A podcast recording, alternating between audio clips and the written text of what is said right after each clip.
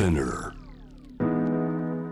J-Web ジャムダープラネットこの方をお迎えして世界のニュースを届けていただきましょう。1978年神奈川県生まれ。2001年に株式会社インプレス入社。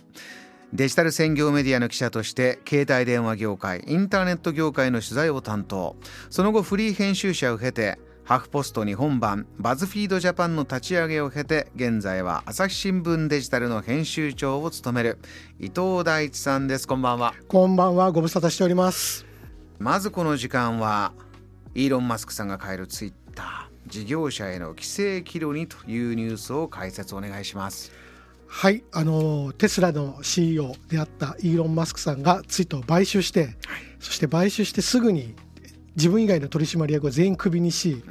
そしてまあ社員も半分ぐらいにしてしまいということで、まあ、大きく、まあ、ツイッターという言論空間が変わろうとしてるんですね。でここであの今ちょうど中間選挙ありますけれども、本来は選挙の時は、えー、偽情報いわゆるフェイクニュースをこう消していかなきゃいけない取り締まっていかなきゃいけない情報空間のこう管理者としてなんですがこの混乱の中でそれが十分に行われてないという指摘がありますと。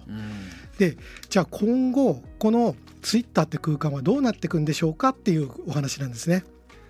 あの伊藤大地さんはツイッターいつぐらいからどれぐらい使ってきてますか？僕はもう2009年ぐらいから使ってるんでもう10年ぐらいになりますかね。10年超えてますね。はい。10年間の間にはもうかなりの変化はあってありましたね。はい。ここでイーロン・マスクさんが登場して主張して大きく変えなきゃいけなければいけないんだという背景はずっと使ってきた方としては理解できる部分はあるんですか？そうですね。まあもうツイッターだけではないんですがやっぱり2016年のアメリカ大統領選でそのフェイスブック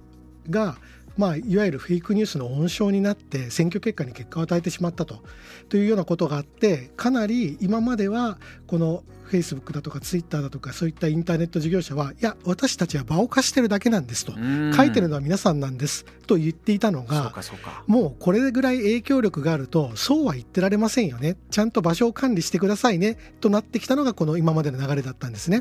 でそういった流れの中まああのフェイスブックもツイッターも自分たちの中にあのニュースの判断ができる編集者を雇用してで、えー、偽投稿を消したり、まあ、してたわけですですが、うん、えー、マスクさんはそれをい,、まあ、いきなりそういうのではなくてもっと言論の自由の場所に戻すんだというような、まあ、いわば今までの歩んできたのの逆行するような流れで今巻き戻しているというところがまあものすごく大きな今の動きですね。イーロン・マスクさんとしては、えー、こう例えばバンされる規制されるような、えー、メッセージが、えー、ちょっと一方的なんじゃないかとか。はい。えー、あとはこうたくさんこうリツイートっていうんですか、えー、たくさんたくさんこう発信され、えー、て拡大していくニュースのその拡大しているのがいや人間じゃなくてボットがやってて、はいはいはい。えー、これは何かこう要は言論を操作してるんじゃないかとか、はい、こういうのを徹底的に調べるぞとか、えー、いろんなことを言いながら、まあ、スタートしてますけれども、まあ、この人のカットっていうのはおそらく経済的なね、はい、えー、不景気に入っていくというところもあるんでしょうけれども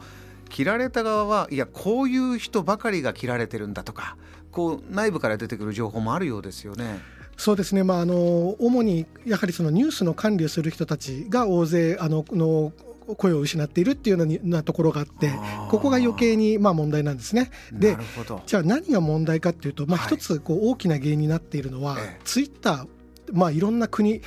国家であるとか政治家であるとか著名人が自分の公式見解を述べるような言ってみたら公共物に近い存在になってたわけですよね。うん、ところが別にツイッターはただの一つの株式会社ですから、はい、まあ、マスクさんが買収をしてしまったらそれはもうマスクさんのものですよね資本主義の論理だと。うん、このえ一見公共性のあるものが結果的に公共性のあるものになってしまったものが個人によって支配できるっていうこのギャップのところが混乱を生み出す原因になってるんじゃないかなというところだと思います。伊藤さんあの今では社会の後期という、まあ、新聞も、えーまあ、民間企業、まあ、テレビ地上波のテレビとかもそうですよね。大きな影響力はあるけれども一つの民間企業で。で伊藤さんはこうまで朝日新聞デジタルの編集長で、はいもうおそらく時代を見ながら新しい舵取りを、えー、常にしてると思うんですがこういう民間企業なんだけども、ね、社会をこう背負って大変な影響力があるんだという時にトップの方というのはどういったことを考えて皆さん政治の政治的なこう思想とか誰しも多少なりともあるじゃないですか、はい、自分は政治的な思想を持たないというのも一つの思想でありますし、はい、この辺りというのはどういうバランスでやるんですか？そうですね、まあ、あの新聞も法律であるとかあとは放送も放送法っていったことで要は公共性があるからある程度その変な方向に行かないように、まあ、一つ公で管理されてる部分っていうのはあるわけですよね。でそのところがじゃあ今回こうじゃあ、えー、検索エンジンであるとかソーシャルメディアとかが今ものすごい影響力を持ってますよね。じゃあ法律で規制しましょうと言ったところでテレビ局や新聞社と違うのはグローバルな存在じゃないですか、うんうん、一国の法規制なんて別にへへでもないわけですよね。それ税金でも問題になってますものね。ということでこのやっぱりグローバル展開する巨大な企業巨大な権力を持った企業ってもう一種のある種の大きい国家のような権力を持っていてそこに対してこうどう対峙していくのかっていうのはすごく難しい問題かなと思います。そうしますとこれはアメリカ一国の問題ではない部分が出てきますか？すね、はいあの結局のところインターネットを支配しているのはツイッターであったりフェイスブックであったりグーグルであったりアップルであったりするわけですよね。でこれってみんなアメリカのの企業であり、まあ、全部株式会社なんですよね。というようなインターネット自体は誰のものでもないんだけれどもインターネット空間を支配している会社はほとんどアメリカの会社でありまあ、何か起こってしまうとこのようにこう生態系っていうんですかね情報の生態系がこう一気に変化するっていう、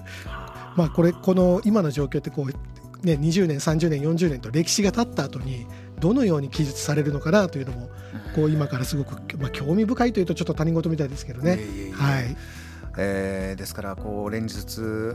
経済ニュースなどもアメリカ大きな話題ありますけれども、はい、これ情報空間、まあ、ひいては政治我々の投票行動にまで今起きてる経済ももちろんリンクしてくると。もちろんですもう今まではあの一式企業であってもまあ、ある論があったら極端な論があってもまた別の論で反論すればいいよねというような、まあ、ある種こう性善説的な設計だったんですね、うん、ところが今の情報空間だと単に誰かが言ったことに誰かが反論するではなくって組織的に何回も何回も投稿して、えー、まあリツイートしたりっていうようなことが起こるとやっぱりなかなか健全な空間がこう保てないと、うん、そういった時にじゃあ果たしてどこまで企業が自主規制するのかもしくは自主規制しなかった時に国家かとか、まあ、各国の当局がそれはダメですよというのかっていうもう非常にこう危ういバランスっていうんですかね。JAM The Planet